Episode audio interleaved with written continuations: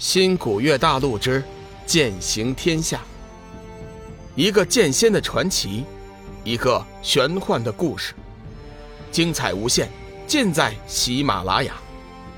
主播刘冲讲故事，欢迎您的订阅。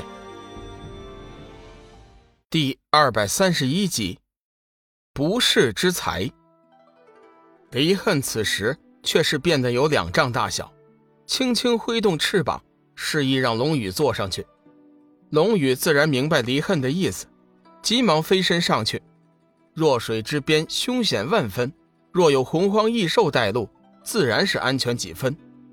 见那三头蛟龙还在地面，龙宇怒道：“怎么回事？你怎么还不进去龙翔域中啊？”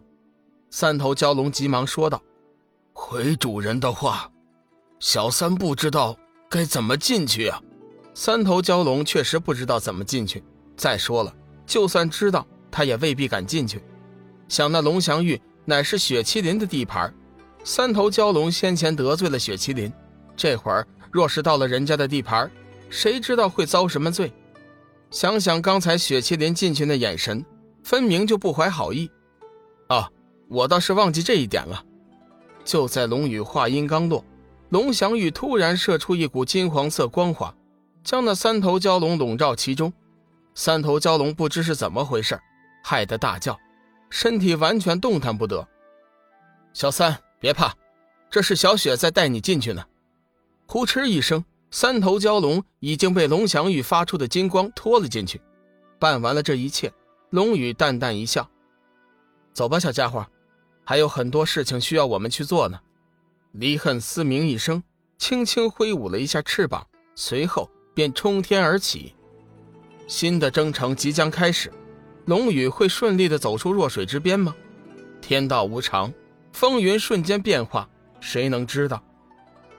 佛门大梵寺，志远自上次别离龙宇之后，一心修炼，算算时间，已经有数月之久。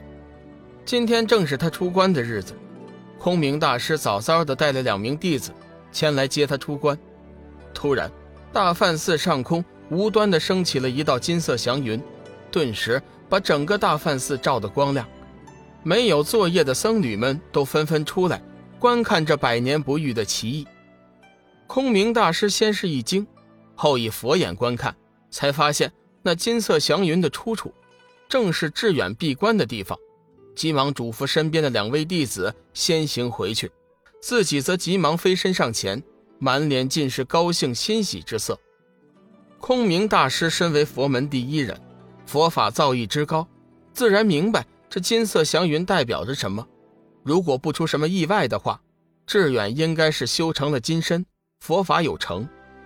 赶到志远的修炼处后，只见志远早已出了玄关，盘腿而坐，双手合十，双眼紧闭，周身被一层耀眼的金光所笼罩，一副。宝相庄严的样子，空明大师仔细观察了一番，见志远还未苏醒，自己也不敢贸然打扰，只能在一旁等着，一边等一边分析志远的情况。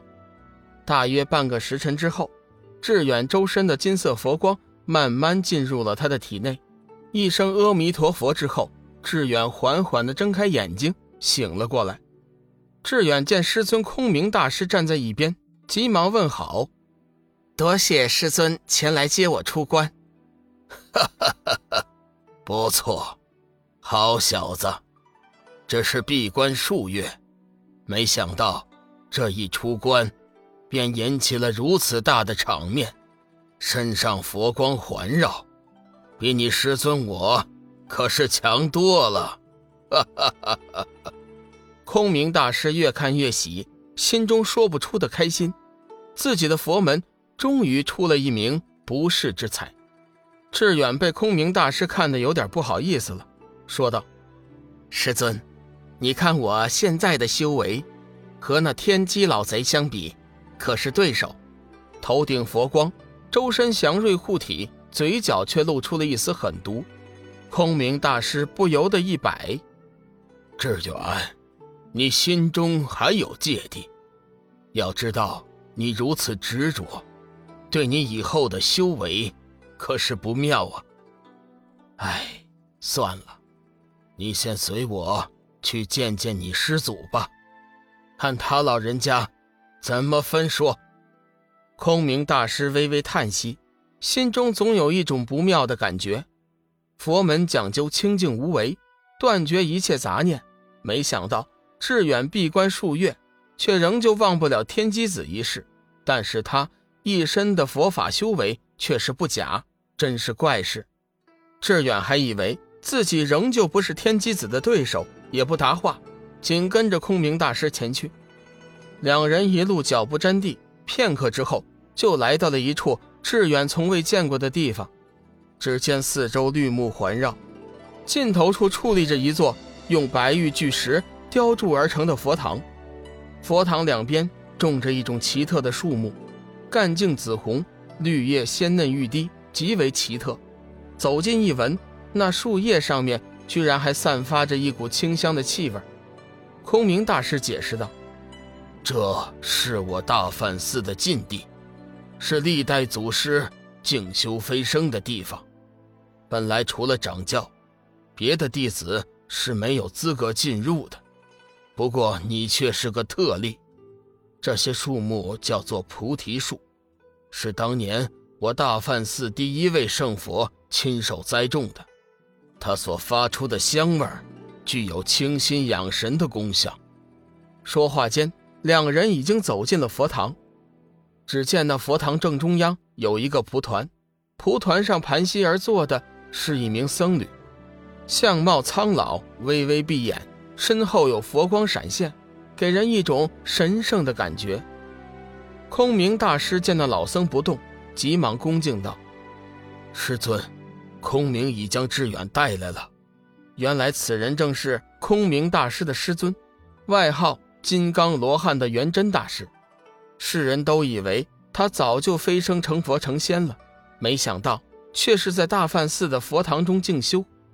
元真大师闻言后，微微睁眼，淡淡的看了志远一眼，眼中闪过一丝疑虑，不过瞬间就恢复了常色，轻声道：“空明，你且先回避一下，我有话要问志远。”空明大师微微一惊。躬声道：“谨遵师尊佛旨。”回过头来，空明大师又对志远交代：“志远，师祖问你话，你可要好生回答，切不可冲撞了祖师。”志远自然点头：“师尊放心，志远知道。”空明大师走后，元真大师说道：“须菩提于意云何？须陀恒。”能作是念，我得须陀恒果不？须菩提言，不也。世尊，何以故？须陀恒名为入流，而无所入，是名须陀恒。志远有点奇怪，祖师不是说有问题要问我吗？反而一个人念起了佛家的《金刚经》。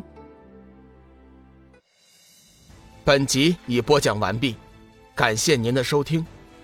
长篇都市小说《农夫先田》已经上架，欢迎订阅。